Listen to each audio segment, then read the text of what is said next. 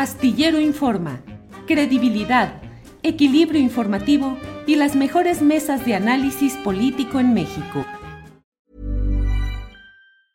Life is full of awesome what ifs and some not so much, like unexpected medical costs. That's why United Healthcare provides Health Protector Guard fixed indemnity insurance plans to supplement your primary plan and help manage out of pocket costs. Learn more at uh1.com. It's that time of the year.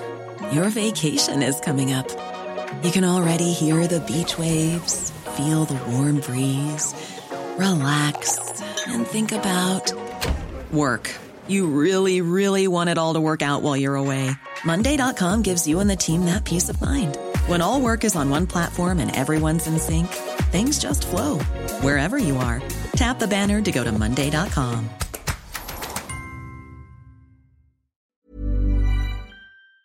Barranco. Bernardo, buenas tardes. Hola Julio, ¿cómo estás? Un gusto.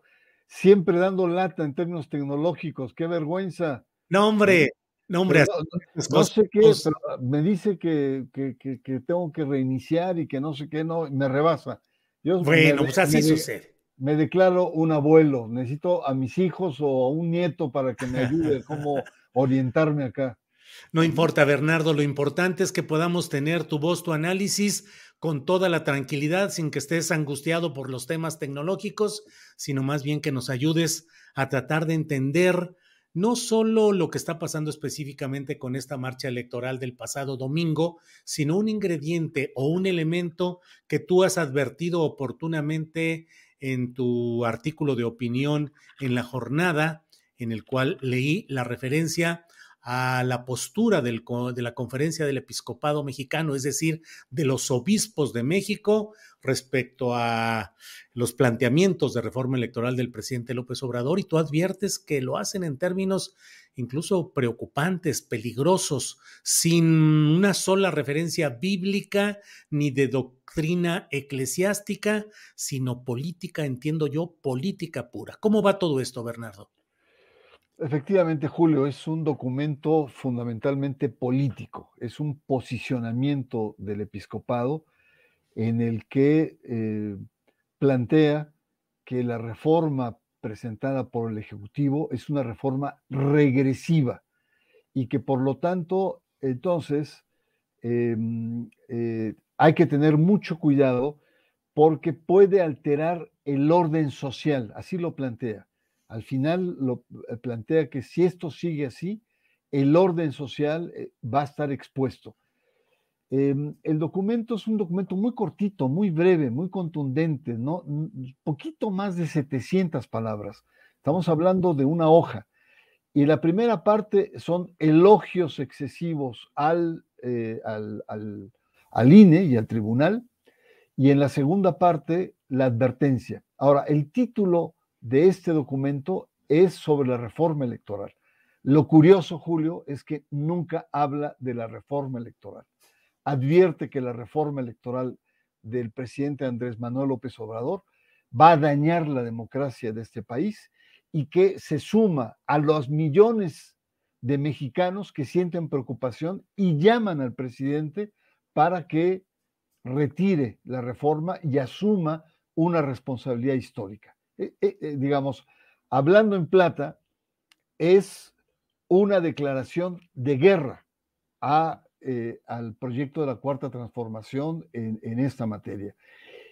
Me llama la atención que nunca entra a debatir, que nunca entra a, a conversar sobre la cuestión, pues muchísima, la reducción del padrón electoral, la reducción del financiamiento público, eh, el tema de número de diputados también y senadores que van a ser ajustados, las minorías, en fin, una serie de temas que están ahí, nunca entra.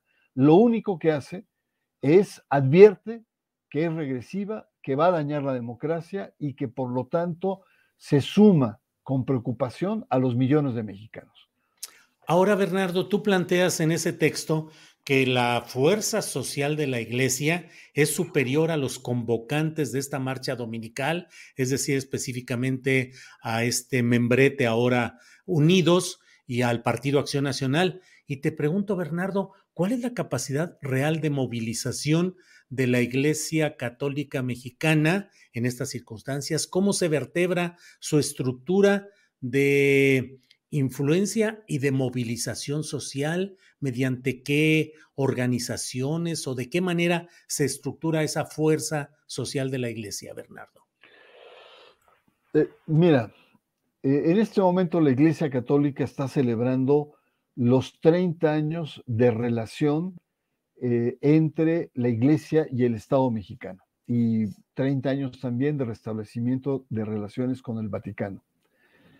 Eh, hace 30 años, Julio, no hablábamos de las iglesias, sino ahora la iglesia.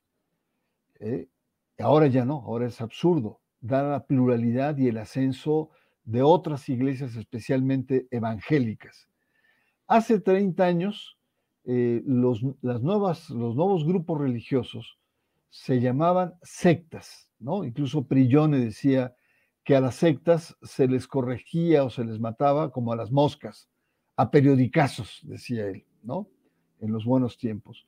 Lo que te quiero decir es que el escenario ha cambiado mucho. La iglesia está en un momento de debacle, de crisis en México y en América Latina hace 30 eh, eh, años el noventa y tantos por ciento eran católicos y hoy no llega al 75, 76 por ciento de católicos formales, ¿no? Eh, reales la diferencia es mayor. Ahora, sin embargo, a pesar de esta decadencia católica, la iglesia tiene mucha fuerza porque tiene un, un contacto con el tejido social de diversa manera, pero lo tiene y en los momentos en donde se ha sentido afectada, la iglesia ha mostrado músculo. Y para mm, ejemplo, te puedo decir, en 2015, cuando el presidente Peña Nieto con bombo y platillo anuncia la cuestión de reformas al, matrimonio igualitario, sale la Iglesia Católica y muestra en Guadalajara, en Monterrey, en, en Toluca, en México, manifestaciones muy parecidas a las que vimos eh, el domingo pasado, es decir, multitudinarias.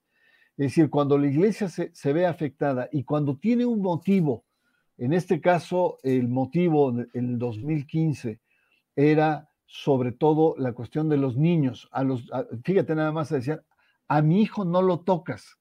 ¿No te suena medio familiar? Al INE no lo tocas, a mi hijo no lo tocas.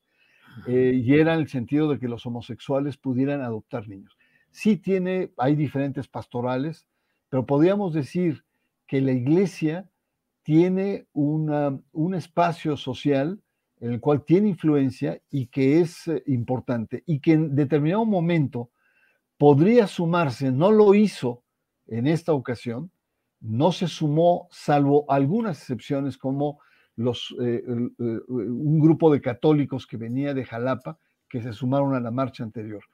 Pero de que puede tener fuerza dependiendo de la coyuntura.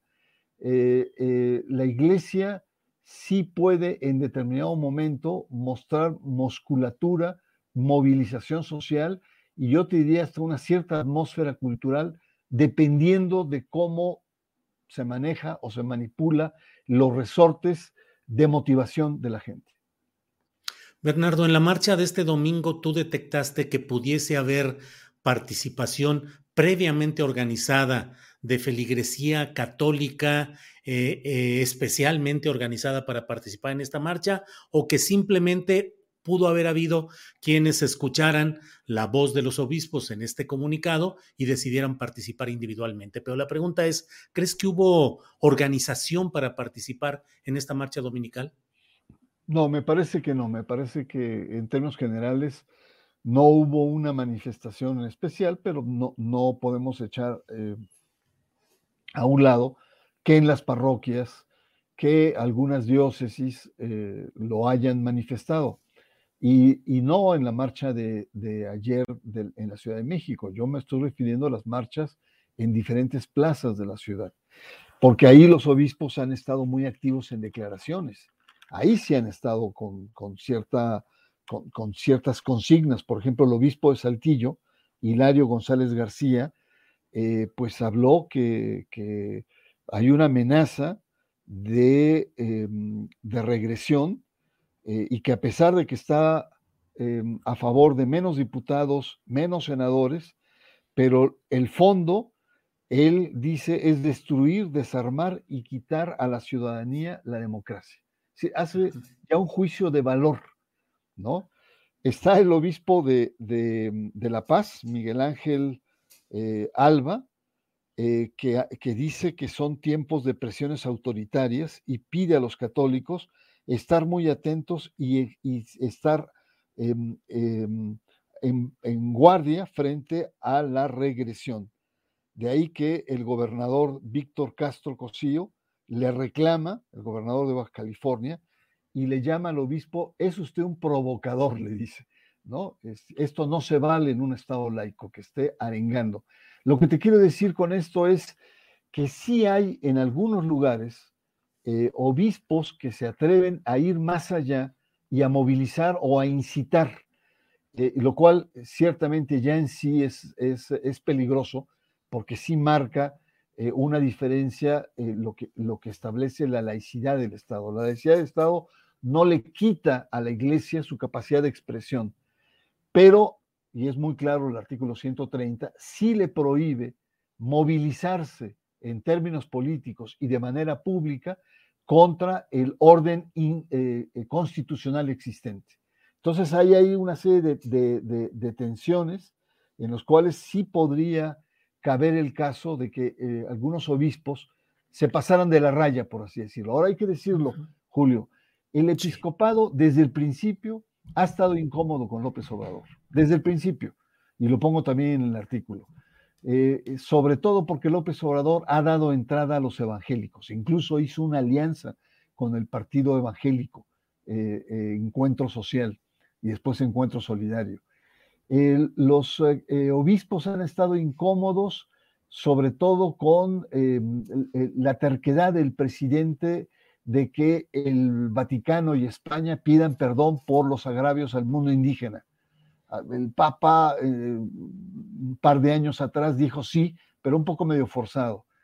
Los obispos están incómodos con el presidente porque, eh, y el Papa aquí también, modificó o cedió ante las presiones migratorias que hizo Donald Trump y México cambió su política migratoria. Y aquí hay un punto, digamos, también de cierta tensión.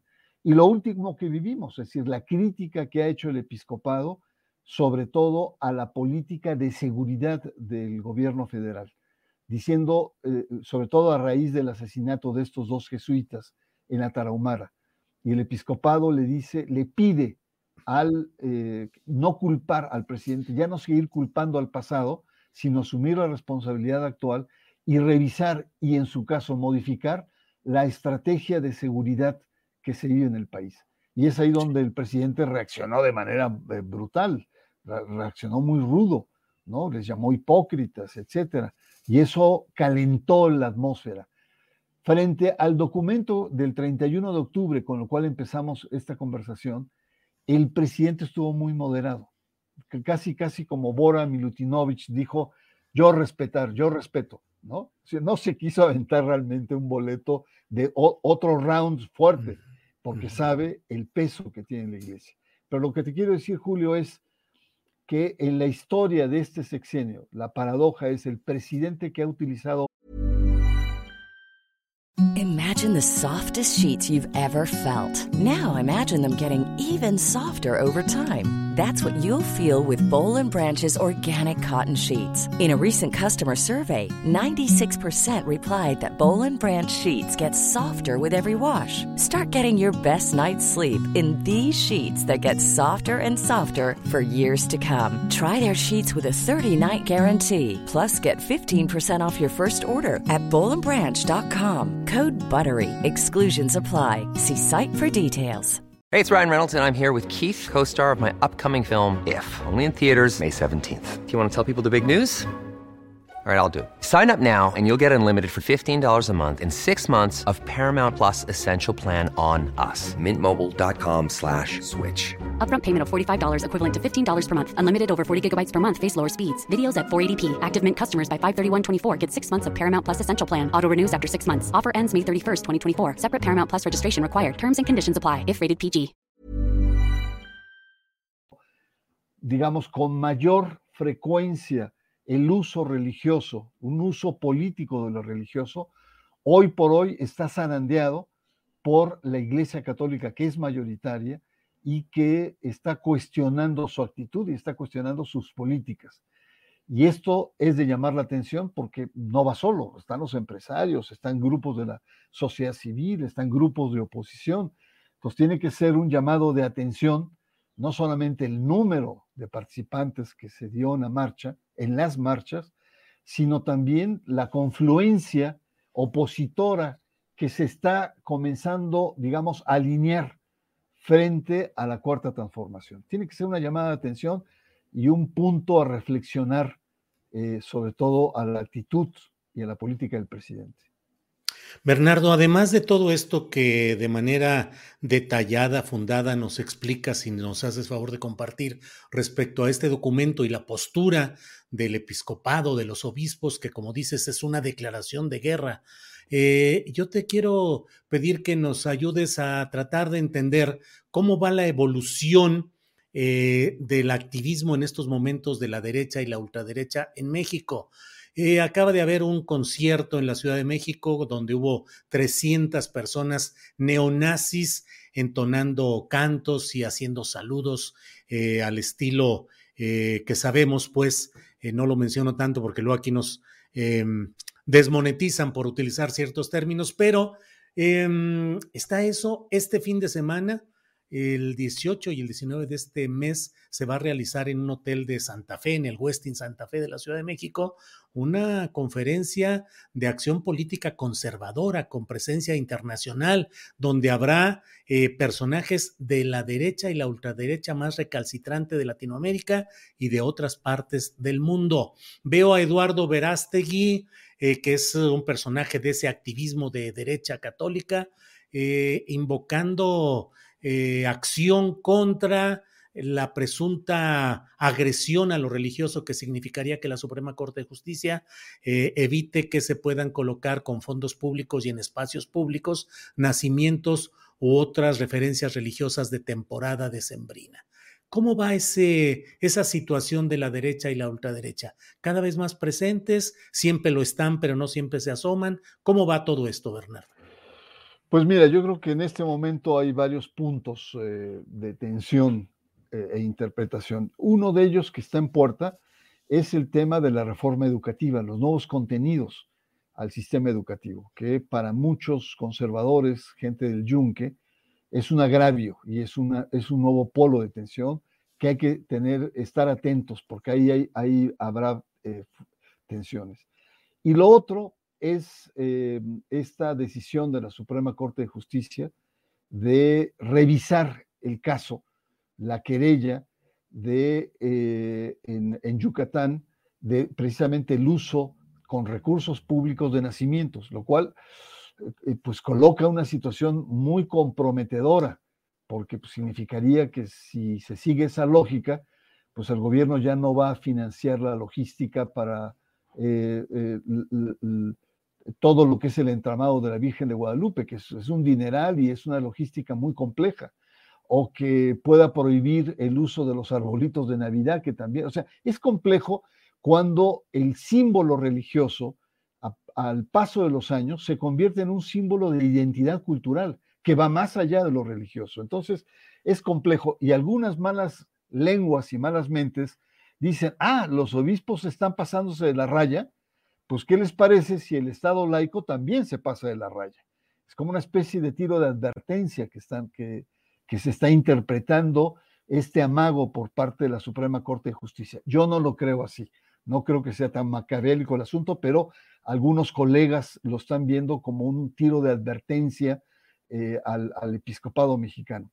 Lo que sí creo es el ascenso de esta derecha que felizmente en América Latina, digamos, ha tenido más eh, eh, contratiempos que, que alzas, ¿no? Pero que ahí está, está muy presente en el mundo latino, está Meloni, Giorgia Meloni en Italia, que se declara católica y llega al poder y tiene una serie de políticas. Está el traumático proceso electoral en Brasil, donde por un pelito que ya no tiene muchos Lula, gana eh, y, lo que dicen que es lo más difícil de Lula no fue haber ganado la presidencia, sino es conservar la presidencia porque está en una minoría eh, legislativa, etc.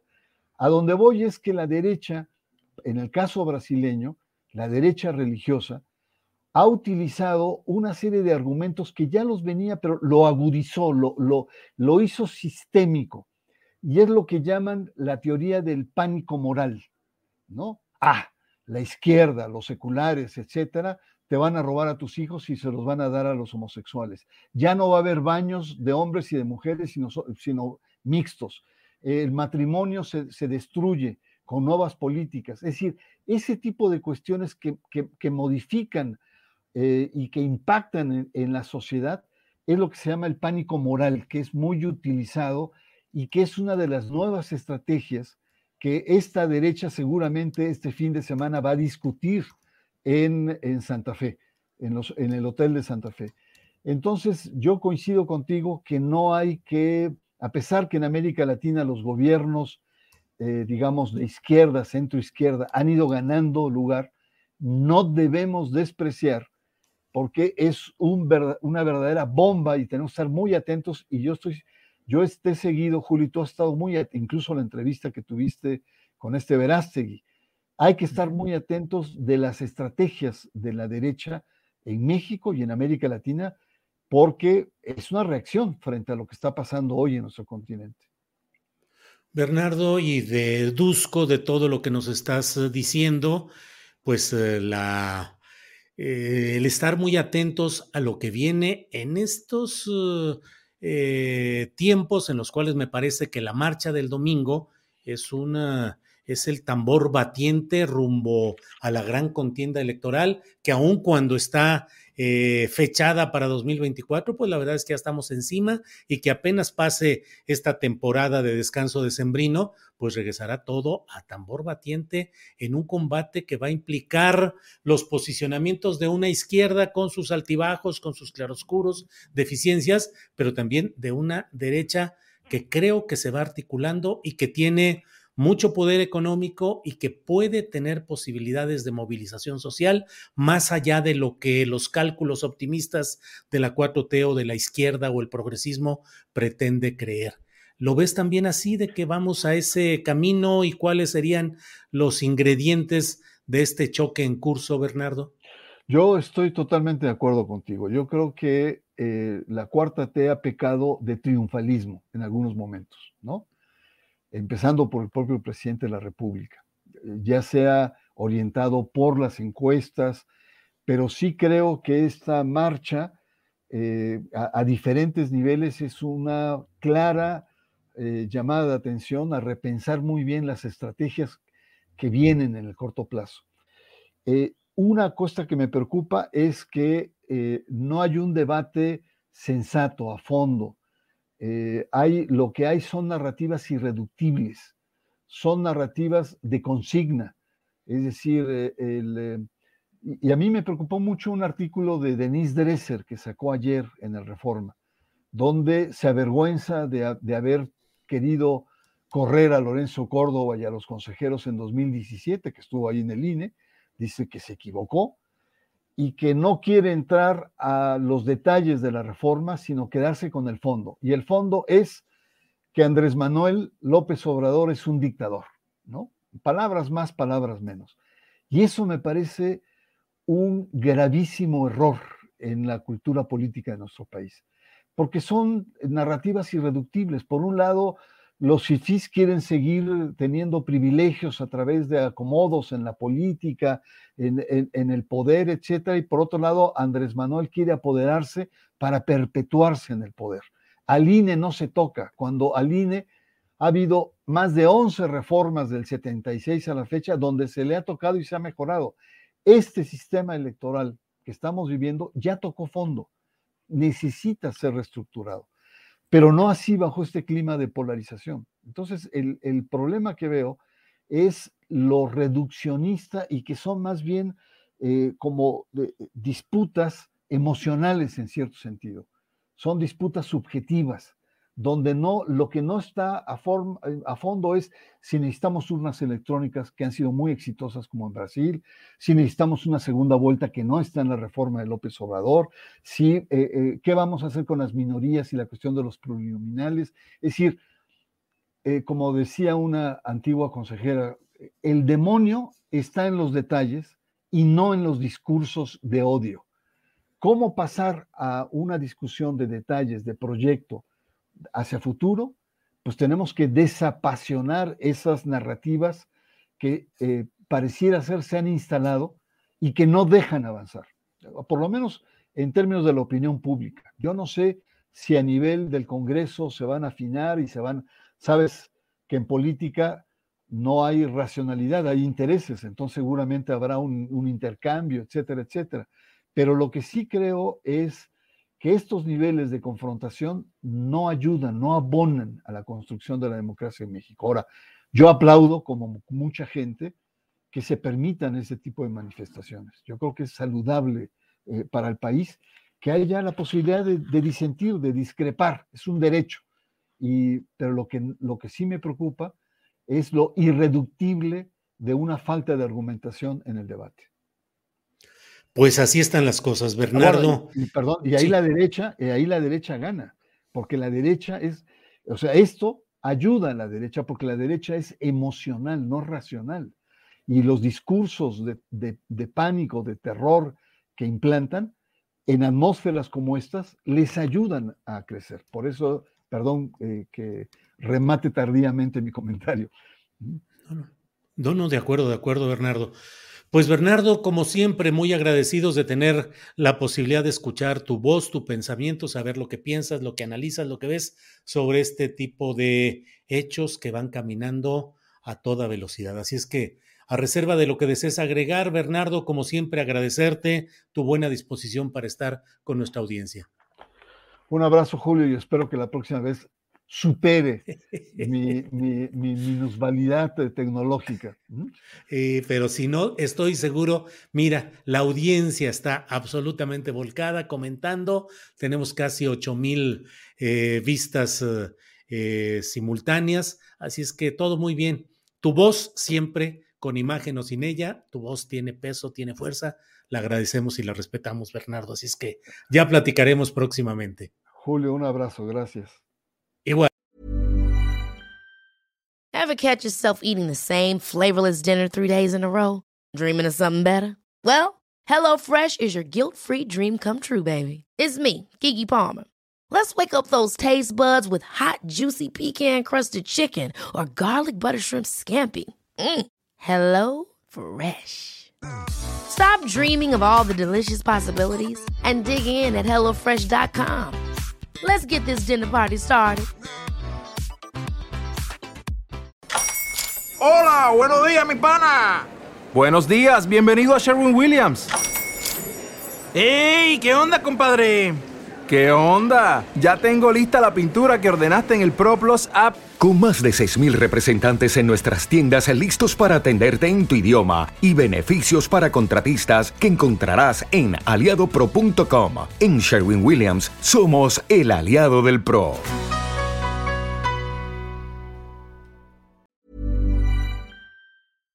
Para que te enteres del próximo noticiero, suscríbete y dale follow en Apple, Spotify, Amazon Music Google o donde sea que escuches podcast.